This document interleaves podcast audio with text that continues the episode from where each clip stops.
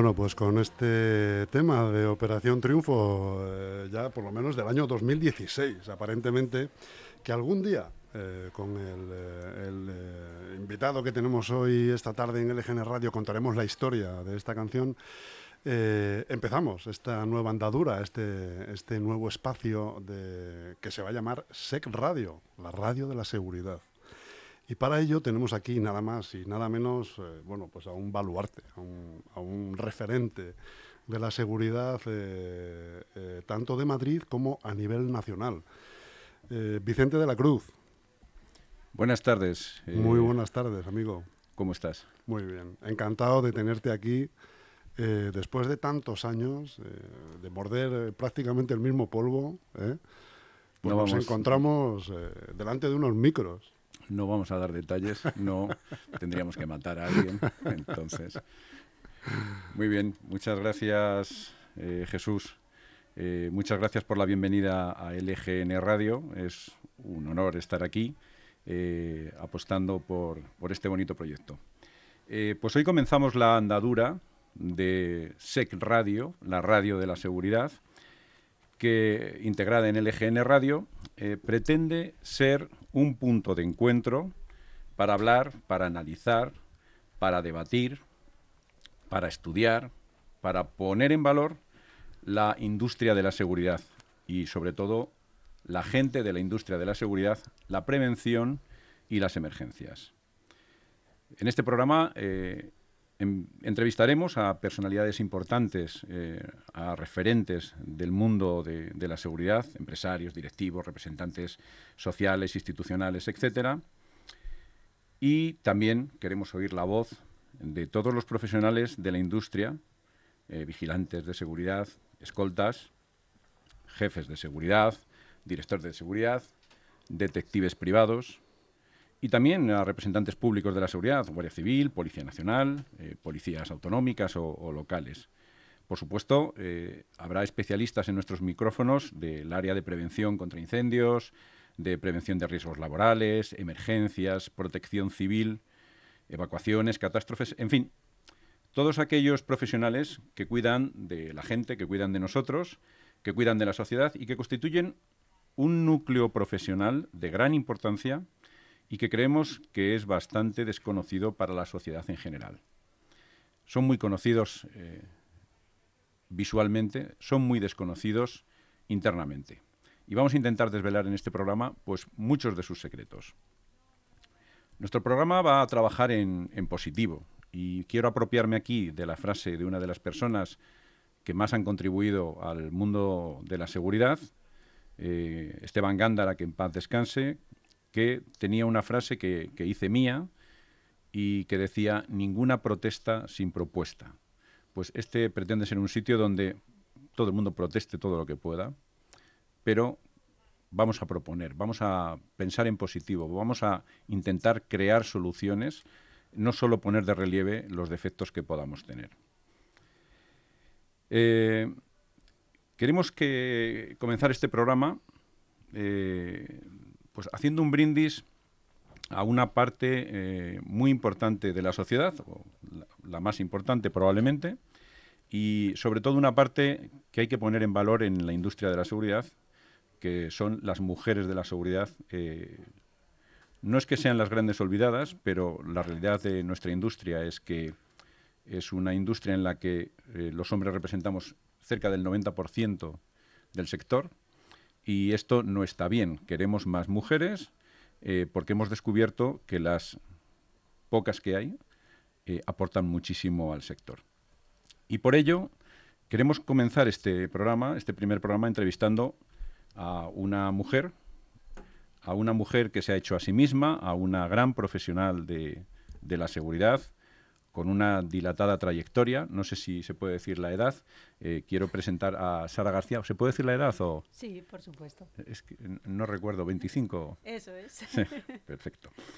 Bien, pues eh, Sara García es ingeniero, ingeniera perdón, industrial, es directora de seguridad, es CEO de I3 Seguridad, es directora general de Delta 13 SEC, eh, tiene 44 años y lleva 20 años, en 21, 21, años en el sector de, en la industria de la, de la seguridad.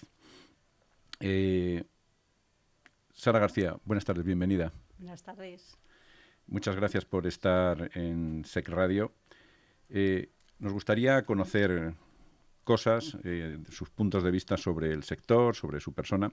¿Cuándo y cómo comenzó su trayectoria profesional en el mundo de la seguridad privada?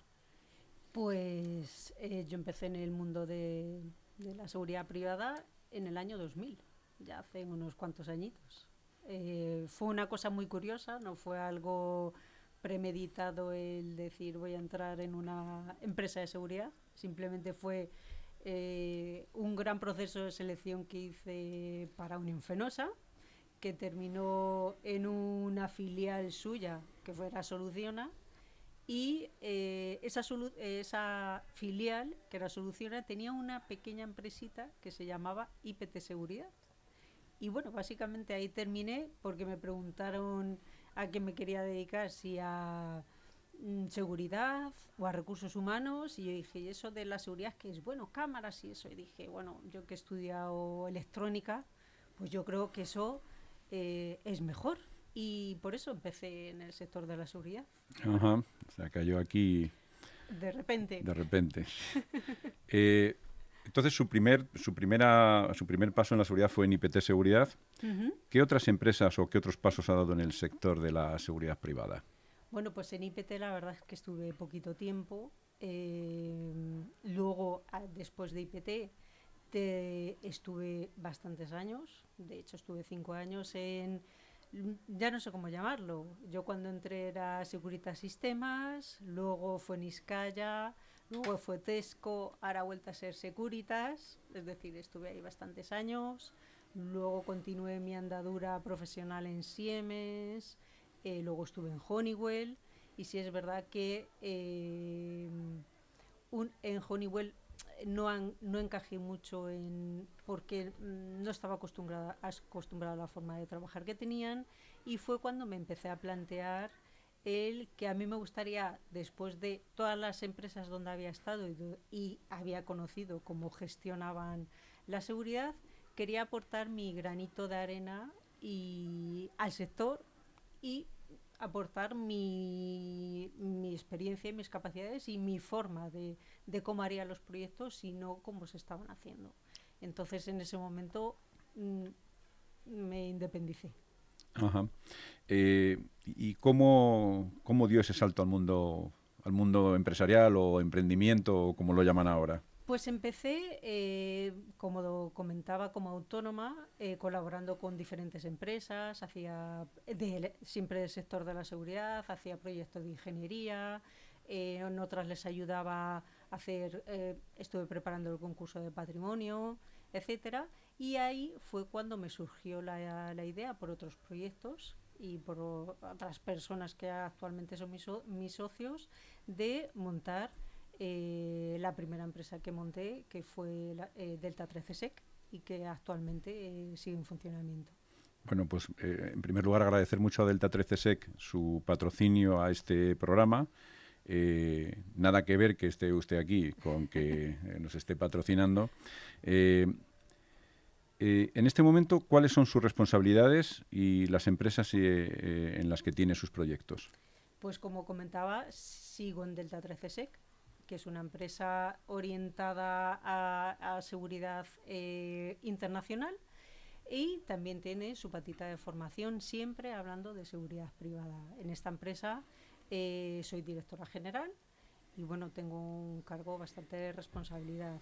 Y luego eh, el siguiente paso que hicimos fue adquirir parte de una empresa de, que se llama I3 Seguridad, que es una empresa homologada en el sector de la seguridad y ahí soy el CEO de la compañía, la responsable del departamento financiero, la responsable del departamento de sistemas.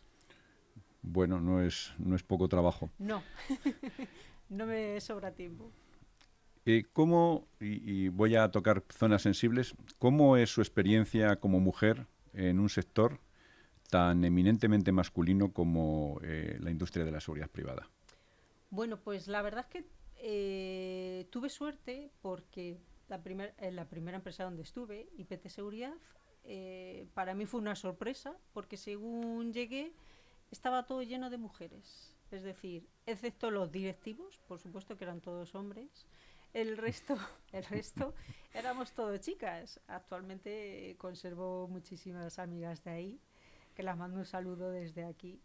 Y bueno, pues ahí me sentí totalmente cómoda. Eh, mi sorpresa fue cuando di el salto, en este caso, a Securitas Sistemas y me encontré que, excepto yo creo que una persona que tenía responsabilidad, que era mujer, el resto de las mujeres que había en la compañía eran o, administrativas o secretarias sin desmerecer. Es decir, fui la primera ingeniera en parte que llegó a esa, a esa compañía y, me vi pues que no tuve ningún problema, pero sí es verdad que mm, era la única mujer. Eh, te, dabas cuenta que, por ejemplo, las subcontratas no entendían que una mujer eh, pues les pudiera organizar el trabajo. De hecho, yo me tenía que apoyar con mis compañeros los técnicos o mis compañeros ingenieros para que en determinadas ocasiones me hicieran caso, porque no, no les cabía en la cabeza.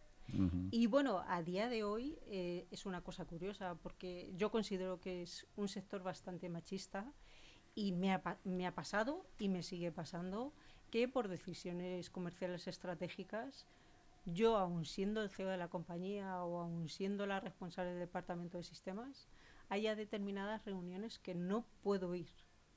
Podría ir, pero no debo ir porque se sabe el perfil del cliente y que no, no es que no vería bien una mujer, sino que no lo entendería.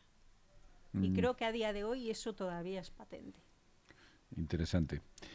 Y, y ahora desde la posición de propietaria, de empresa, de, de CEO, eh, es decir, donde usted puede implementar las condiciones casi las que quiera y de tomar sus decisiones, eh, ¿Cómo ve su posición y la posición de las mujeres en la industria de la seguridad? Eh, a ver, sigue, eh, sigue siendo muy complicada. Si es verdad que ahora mismo, por ejemplo, sobre todo en la parte de seguridad electrónica, que es la que yo llevo, cada vez hay más mujeres. Somos más, como yo digo, somos más ingenieras. En la parte, por ejemplo, de producto, hay ya muchísimas más mujeres. Al final, la electrónica está, está eh, eh, es algo que va evolucionando en, la parte de seguridad electrónica y que es necesario informáticos y ahí están entrando mujeres. Pero la realidad es que mm, yo considero que ahora mismo el sector tiene una media de edad muy, muy alta que, eh, que sí, es la realidad. Nosotros somos muy jóvenes. Y hasta que no haya ese cambio generacional, donde realmente entren esas nuevas tecnologías, esas nuevas mentalidades, eh, las mujeres podemos hacer hasta donde nos dejan ahora mismo. Es decir, creo que habrá un futuro prometedor, pero a día de hoy, y de hecho la realidad, eh, mm, yo toco poco la parte de eh, vigilancia, escoltas, etcétera, pero la realidad es que cuántas mujeres hay en una empresa que ocupen esos puestos, muy pocas. Eh, bueno, con la situación COVID, eh, económica, en fin, un momento creo que bastante complicado para todos, para empresas, para empleados. ¿cómo ve el futuro a, corto, a medio y a largo plazo eh, desde el punto de vista de la seguridad electrónica de las empresas de seguridad? Eh, yo creo que estamos en un momento bastante complicado por lo que comentas de la situación. Lo primero, como sabemos, eh, para las empresas al final la seguridad es un gasto. La seguridad electrónica eh, por suerte para todos y para desgracia para los empresarios, las cosas funcionan y duran durante muchos años y el recorte del gasto es, e, es el que es cuando nos vemos en estas situaciones.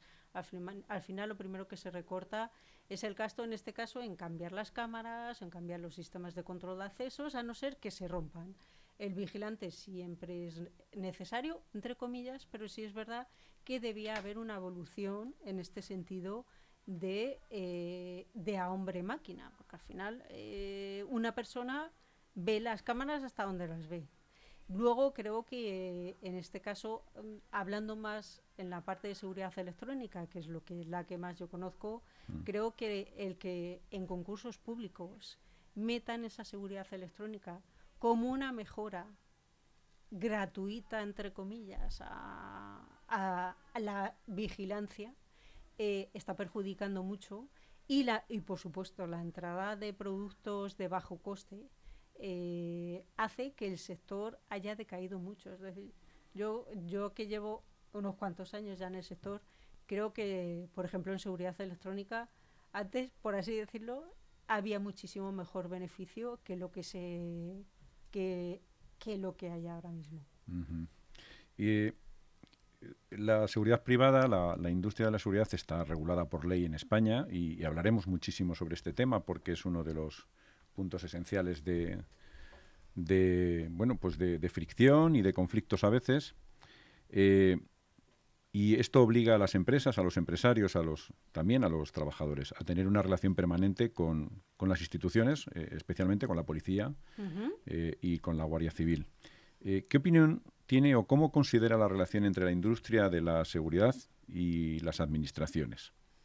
Bueno, partiendo de, vuelvo a hablar de mi experiencia desde el sector de los sistemas de seguridad o seguridad electrónica, eh, nosotros somos los grandes olvidados. Es decir, eh, somos los únicos que no tenemos ningún tipo de, habilitación. Es decir, sí, es necesario un ingeniero en la compañía, es, necesario dos técnicos, pero vale cualquier ingeniero, vale cualquier técnico, no se necesita ninguna habilitación. En cuanto a la relación entre las empresas y, y en este caso, seguridad privada, creo que debería de ser más estrecha pero más estrecha a todos los niveles, es decir, desde las grandes empresas, medianas, pequeñas empresas, y, creo que debería de haber una mayor colaboración porque al final esa colaboración entre las empresas de seguridad y la seguridad privada, quien finalmente se va a beneficiar de esto, va a ser la ciudadanía, claramente. Muy bien. Eh, eh, tras 20 años, 21 hemos dicho ya, de profesión de ingeniera en las compañías de seguridad, eh, ¿con, qué, eh, ¿con qué dos proyectos, con qué, con qué proyecto especialmente o proyectos se quedaría? ¿no? ¿Qué, es lo que le trae mejores recuerdos? Bueno, la verdad es que son muchos, muchas experiencias. Además, a mí me ha, personalmente me ha tocado viajar prácticamente por toda España y como siempre me he dedicado a la mediana, más bien gran, gran instalación, eh, he hecho instalaciones de las que yo considero muy bonitas. Eh, pero puedo rememorar dos porque eh, se hicieron a, a, la par que se hicieron las instalaciones. Una fue un ciclo combinado, que se estuvo, yo dirigí en este caso el proyecto desde el principio, cuando se estaba construyendo, eh, además con un gran amigo mío, Manolo, que por desgracia falleció y para mí es eh, tengo un recuerdo muy bonito de esa instalación. Y por supuesto una de las primeras que hice eh, que yo era muy jovencita y que fue el gran primer proyecto que hice que fueron cuatro edificios donde se pusieron cientos de cámaras, cientos de lectores, cientos de detectores y que hice con mi gran amigo Lorenzo que ahora está en México, buscándose la vida por allí. muy bonito. Eh, ¿Quiere añadir alguna pincelada o alguna cuestión que considere relevante dentro de la industria de la seguridad privada, alguna visión personal? Bueno, eh, la verdad es que eh, la seguridad privada es, eh, bueno, para mí actualmente es mi vida, mi profesión y esperemos que em, finalmente se nos reconozca en la sociedad como se nos tiene que reconocer, como un gran sector y una gran industria. Pues Sara García, muchas gracias por su presencia en los micrófonos de SEC Radio. Eh, es eh, un honor haber entrevistado a una mujer hecha a sí misma, una gran profesional de la industria de la seguridad en nuestro primer programa y esperamos eh, verla por aquí en más ocasiones. Muchas gracias a vosotros. Buenas tardes. Buenas tardes.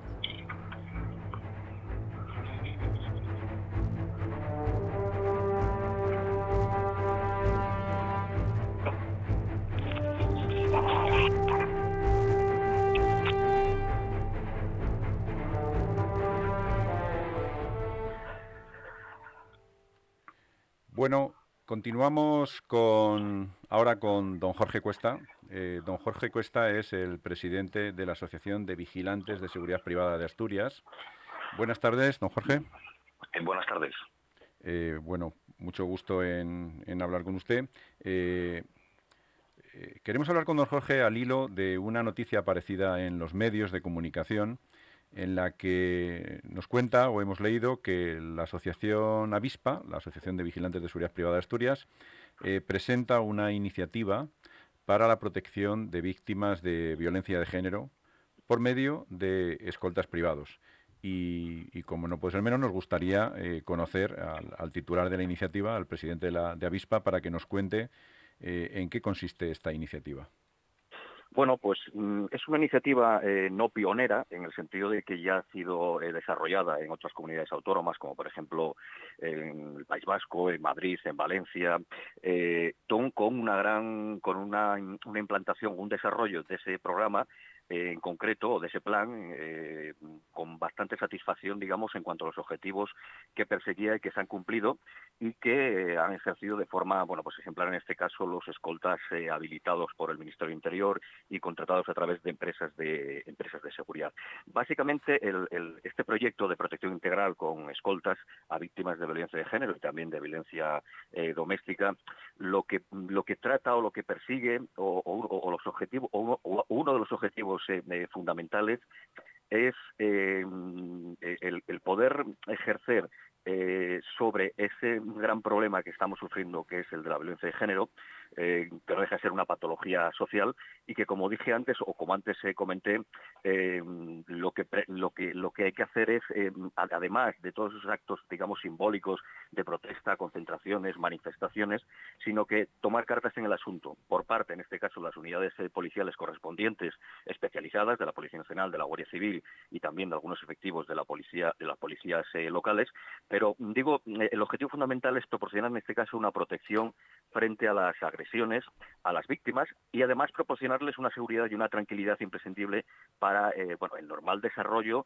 de su actividad eh, diaria y humana. Es básico, por lo tanto, la existencia de un, de un efecto, podríamos llamar así, disuasorio, que lleve al agresor o al presunto agresor a desistir de esas pretensiones ante la imposibilidad de, de acometerlas. Y para ello, como complemento a las funciones o al trabajo que están desarrollando los cuerpos y fuerzas de seguridad del Estado y diferentes unidades de las policías locales, está el trabajo también que puede, que puede aportar la seguridad privada a través de los escoltas, que tienen la formación, la capacitación eh, y el reconocimiento o la autorización administrativa para ejercer esas funciones de protección, no solo a la víctima, como digo, sino es importante recalcarlo, insistirlo, a su entorno, a los familiares más próximos que también se ven afectados por estas eh, situaciones, en muchos casos eh, bueno, con resultado eh, luctuoso y, dramático. Eh, el otro día escuchaba al presidente del Tribunal Superior de Justicia eh, de Madrid en una presentación de un libro sobre violencia de género, ciberviolencia, y decía que bueno que la única solución que él veía en algunos casos de violencia de género era la protección personal. Él hablaba de policías, porque seguramente ni siquiera pues como suele ocurrir en el ámbito social, ni siquiera sepa que hay la posibilidad de, hacerlo con escoltas privados. y decía que solo veía la solución de ese acompañamiento, de esa protección 24 horas física por parte de, agentes. Y mi pregunta es, ¿por qué considera que los escoltas privados harían mejor este trabajo que los policías? ¿Lo pueden hacer mejor los policías o no es que ni mejor ni peor, sino no lo están haciendo los policías por alguna razón? Eh, qué información tiene en este sentido? Casi, casi me quedaría o con la tercera con la tercera opción que me está que me está comentando, en el sentido de que no es una crítica hacia esas unidades eh, policiales especializadas de los cuerpos de seguridad de Estado porque eh, desarrollen o realicen o practiquen un trabajo eh, deficiente, mm, al contrario, obviamente, sino como antes comenté un complemento. Vamos a ver, hay algo que yo creo que todos tenemos claro, los recursos policiales están mermados, es decir, hay falta de tanto de Policía Nacional, Guardia Civil, eh, y dedicados no, no pueden estar dedicados exclusivamente a 100% a la protección, en este caso, de las víctimas. Contradigo en este caso la opinión del jurista o del, presidente del, del, tribunal que acaba de, acaba de, acaba de mencionar, puesto que, mm, obviamente, eh, además de la propia rentabilidad que podría suponer también eh, la utilización de los escoltas para, para esta protección en, en concreto, no podemos tener policías o guardias civiles 24 horas en los domicilios son los acompañamientos al exterior que realicen las víctimas, ¿no? Por lo tanto, es decir, la fiabilidad de este servicio con escoltas privados, eh, yo creo que es eh, eh, sería más que más que eficiente y más que oportuno, como así se ha demostrado en los, en los en las comunidades autónomas y en las ciudades donde se ha puesto en marcha este proyecto este proyecto con como digo con una gran satisfacción y con un y con un éxito de, de resultados. Por lo tanto, yo entiendo o nuestra asociación entiende concretamente de que debemos de tirar, por decirlo de alguna forma vulgar del recurso que nos proporciona la seguridad privada y de estos magníficos profesionales que son los escoltas.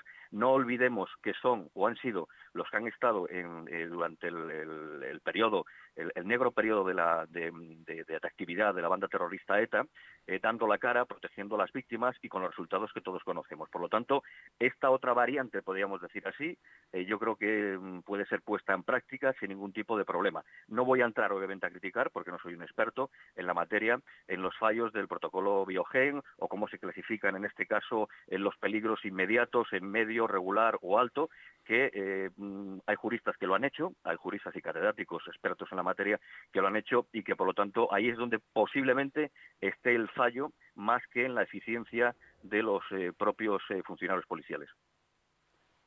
Muy bien. Bueno, pues la verdad es que sí que conocemos ese caso de éxito de, en concreto de la comunidad autónoma del País Vasco, donde se llevan ya varios años protegiendo a víctimas de violencia de género con escoltas, con éxito. Eh, y la verdad es que ese caso de éxito puede marcar el camino. Pues eh, felicitamos y damos la enhorabuena a la Asociación Avispa, Asociación de Vigilantes de Seguridad Privada de Asturias, por esta iniciativa y por su constante actividad en, la industria de la seguridad en pro de, la mejora. Eh, Jorge Cuesta, muchísimas gracias. Buenas tardes. Muy, gracias a ustedes. Buenas tardes.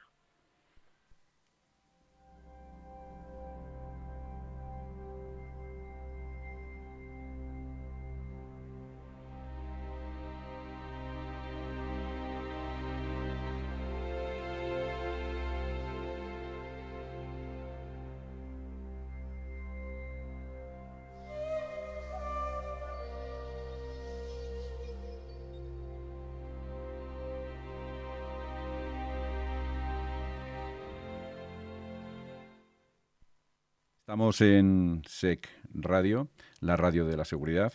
Eh, vamos a daros eh, la oportunidad, eh, vamos a darles a ustedes la oportunidad de contactar con nosotros. Tenemos un WhatsApp donde pueden contactar con el programa en, cualquier momento, es el 696 19 25 74, repito, 696 19 25 74, o en el correo electrónico info arroba secradiofm.com.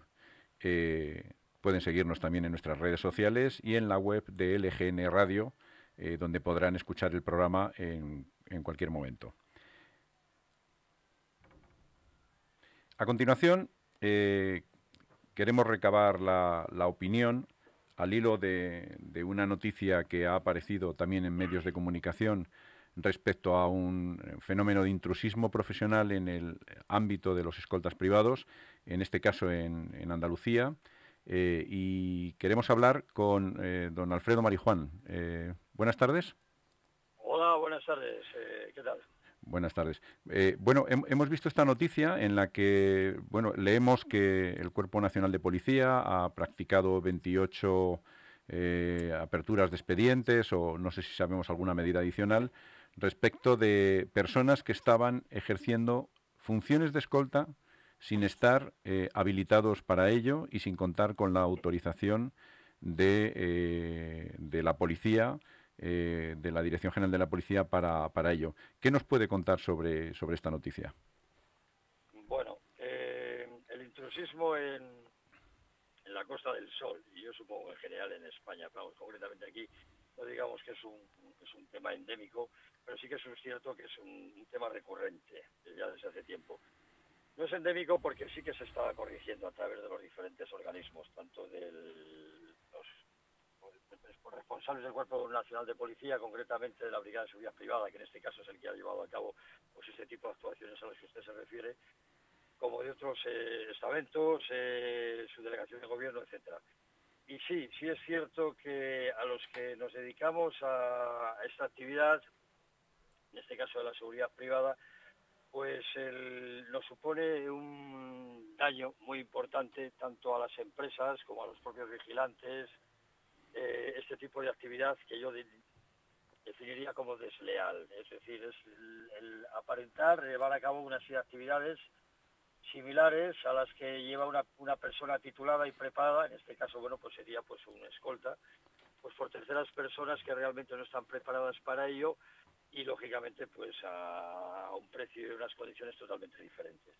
Porque eh, eh, considera una persona que contrata este tipo de personas que, bueno, nos gustaría que nos contara también qué perfiles son, quién, quiénes hacen este tipo de cosas.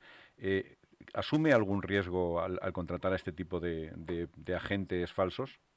Claro, claro, claro que lo asume. Lo asume tanto el contratante como el contratado, los dos. Es decir, eh, el, perfil de este tipo de personas es muy simple. Es, una persona, o sea, sin, ningún tipo de ánimo peyorativo y sin, sin, intención de ofender a nadie, pero sí que es cierto este tipo de personas, bueno, pues son personas que son eh, adictas a los gimnasios, que efectivamente tienen una serie de condiciones físicas especiales, tienen incluso unas condiciones técnicas, y cuando me refiero a técnicas me refiero pues a temas de artes marciales, etcétera, peculiares, pero que más de allá pues desconocen absolutamente todo lo, que realmente se requiere, bueno, pues para ser un, escolta.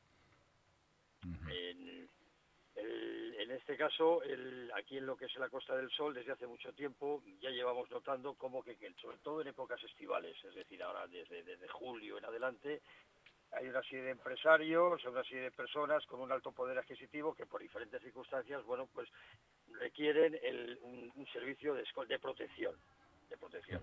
Y entonces, bueno, pues no sé por qué, a través de ciertos canales, pues recurren a este tipo de personas que realmente no están preparadas para ello, es decir, no tienen ni la preparación, ni, ni por supuesto tienen el curso, ni tienen las condiciones que se requieren con arreglo a la ley 5 14 de, seguridad privada, ni tienen eh, una serie de conocimientos que son fundamentales, bueno, pues para ejercer como escolta, que, que, son muy simples, desde el, desde la capacidad que tienen, bueno, pues para, para, para saber estar, como por ejemplo el, la toma de decisiones, como por ejemplo el, aconsejar a la propia persona escoltada, etcétera, etcétera, etcétera, y, que, efectivamente bueno nos perjudica muchísimo a los que nos dedicamos a este sector. Eh, usted como, como, bueno, como delegado gerente de I3 Seguridad, una compañía especializada en la protección de personas y, precisamente por ser el delegado gerente de Andalucía y del área de la Costa del Sol, que, que bueno, hemos, en el pasado hemos visto noticias de hasta contratarse 500 escoltas para alguna casa real, es decir, es un ámbito donde la protección personal alcanza unas cotas eh, que no se ven en ningún otro lugar. ¿Qué recomendaría, eh, eh, desde su experiencia, a una persona que viene de otro país o incluso un nacional, pero especialmente pues, a una persona que viene sin conocer nuestras leyes y nuestra forma de hacer? Eh, ¿qué le recomendaría a la hora de contratar eh, protección personal? Bueno, pues efectivamente ese es el problema. Estas personas vienen de fuera, necesitan una protección personal por diferentes circunstancias y entonces pues eh, desconocen absolutamente toda nuestra legislación y entonces recurren a ciertas personas que no son las más adecuadas. ¿Qué es lo que tendrían que hacer? Bien, a través, eh, nosotros estamos en la, en, la red y como nosotros hay muchísimas personas, o sea, muchísimas empresas de tal que estamos totalmente publicitados. Y si no, bueno, pues incluso a través del propio Cuerpo Nacional de Policía y personas especializadas les van a dirigir. No les van a dirigir a ninguna persona en concreto o a ninguna empresa en concreto, pero sí les van a aconsejar. Es decir, y tienen que dirigirse a, a empresas que realmente estemos legalizadas, donde respaldemos la actividad, porque eso es muy importante, claro está, porque es que la acción, si no de un, de una escolta, efectivamente en un principio un escolta ilegal, me refiero, lógicamente en un principio pues puede aparentar por sus circunstancias físicas que, que cumple con una función, pero luego resulta que cuando mm, producen ciertos inconvenientes, ciertos problemas, y hay que recurrir a la ley, pues entonces, en el caso de los escoltas legales, imaginémonos que hay cualquier tipo de, complicación por parte de, un escolta legal, bueno, pues hay una empresa de seguridad, en este caso hay tres seguridad, que le respalda, para eso tenemos nuestros seguros de responsabilidad civil, etcétera. Entonces, lo que hay que hacer es informarse y hay que dirigirse a las personas y a las empresas que realmente estamos legalmente constituidos pues para ello, porque si no, bueno, pues eh, surgen muchos problemas y se dan a diario, no solamente estas 28 eh, actuaciones que ha habido por parte de la Brigada de Seguridad Privada en el del Cuerpo Nacional de Policía del Málaga, sino hay muchísimas más y hay muchísimos más problemas como son multas, sanciones, tanto eh, para empresa, para el contratado, para el que se hace pasar por una escolta legal, como para la persona que le contrata. Es decir, hay que hay que informarse y hay que dirigirse a las empresas que realmente somos especialistas en el sector y conocemos el mismo. Muy bien, eh, pues eh, la verdad es que eh, agradecer al Cuerpo Nacional de Policía esa lucha contra esta lacra profesional que es el intrusismo, agradecer a don Alfredo Marijuán la participación en el programa y no sé si aprovechando que tenemos a doña Sara García en los micrófonos, ¿qué visión tiene del intrusismo profesional desde el punto de vista empresarial? Eh, bueno, es, es algo muy común que nos encontramos todos los días en cualquier sitio, no solo en la parte de, escoltas que comentabais ahora mismo, sino en la parte de sistemas, de seguridad electrónica y en la parte de vigilancia. Por ejemplo, en la parte de seguridad electrónica es muy común empresas de electricistas que se dedican a instalar cámaras o se dedican a instalar alarmas y que no tienen una homologación. El problema es que la, el gran público, por así decirlo, los grandes usuarios desconocen que se necesita una empresa homologada para hacer este tipo de instalaciones y que pueden tener unas sanciones de 3.000 a 30.000 euros eh, simplemente por utilizar una empresa que no está homologada instalar este tipo de sistemas. Eh, es cierto, eh, lo que pasa es que poniéndose en el lugar de los ciudadanos o de las personas que contratan estos servicios, eh, claro, los que estamos dentro del sector o de la industria sabemos que hay un registro nacional de seguridad privada eh, que es, accesible a los ciudadanos, en el que se puede ver si una empresa está inscrita o no, pero esta información eh, yo creo que cuesta que el ciudadano la, encuentre o, la, o, le llegue o comprenda si es, si es legal o, no. ¿Se les ocurre, Alfredo, alguna iniciativa por parte del Cuerpo Nacional de Policía para poner en valor las empresas que sí están homologadas? Bueno, eh, realmente el Cuerpo Nacional de Policía creo que es un poco ajeno a este tipo de actividades. Es decir, ellos se limitan a, que la gente cumpla con la legislación y salvo que haya unas denuncias en concreto, bueno, pues tenían que tener una actividad un poco proactiva hmm. y tal vez un, un poco más divulgativa. Es decir, tenían que dar a conocer las consecuencias que como, como pues eso, como, como, como, como, como, como consecuencia, valga la redundancia, de ese tipo de actividades eh, ilegales, pues, eh, ilegales, pues entonces efectivamente pueden incurrir en ciertas sanciones como pueden ser, pues, pues eso, o sea, el, las sanciones eh, económicas que estaba haciendo hace un momento referencia a la sala. Es decir, el Cuerpo Nacional de Policía tenía que dar a conocer las, las consecuencias que, que, pueden dar lugar el, llevar a cabo este tipo de actividades. Y quizás ser un poco más, más, más, no sé, esa divulgación, esa labor divulgativa tenía que ser más, no, no digo ejemplarizante porque estoy por, por, por, doy por hecho que sí que lo, lo hacen y tal, pero sí que tenía que llegar a, a, este tipo de personas, de sectores, pues por ejemplo los electricistas, porque sí que es cierto que a un electricista le llega una, una oferta de trabajo lógicamente en condiciones mucho más favorables, mucho más baratas que a una empresa legalmente constituida y entonces el electricista pues la acepta y entonces sí que había que hacerle ver las, las, las consecuencias que hay. No solamente a eso al, al, que realiza ese tipo de labor, sino también a la, persona contratante o a la empresa contratante, bien sea una comunidad de vecinos, bien sea una empresa o bien sea un empresario, etcétera y tal. Pero sí, sí, o sea, tenía que, haber una actividad un poco más proactiva, vaya, al respecto. No, yo estoy totalmente de acuerdo con lo que dice Alfredo. Además, España tiene una capacidad, que es cuando a alguien le pasa algo mal, se lo cuenta hasta a la familia, al vecino, el, esto, esto es así. Entonces, oye, me han multado por esto. Y eso, vamos, es como, como la pólvora. Bueno, pues vaya nuestro, nuestro granito de arena, nuestra aportación eh, con esta difusión contra el intrusismo. Eh, muchas gracias, don Alfredo Marijuán. Eh, muchas gracias, eh, doña Sara García. ha sido un placer tenerles en SEC Radio. SEC Radio, la radio de la seguridad. 696 19 25 74, el WhatsApp disponible 24 horas o el correo electrónico info arroba secradio.com.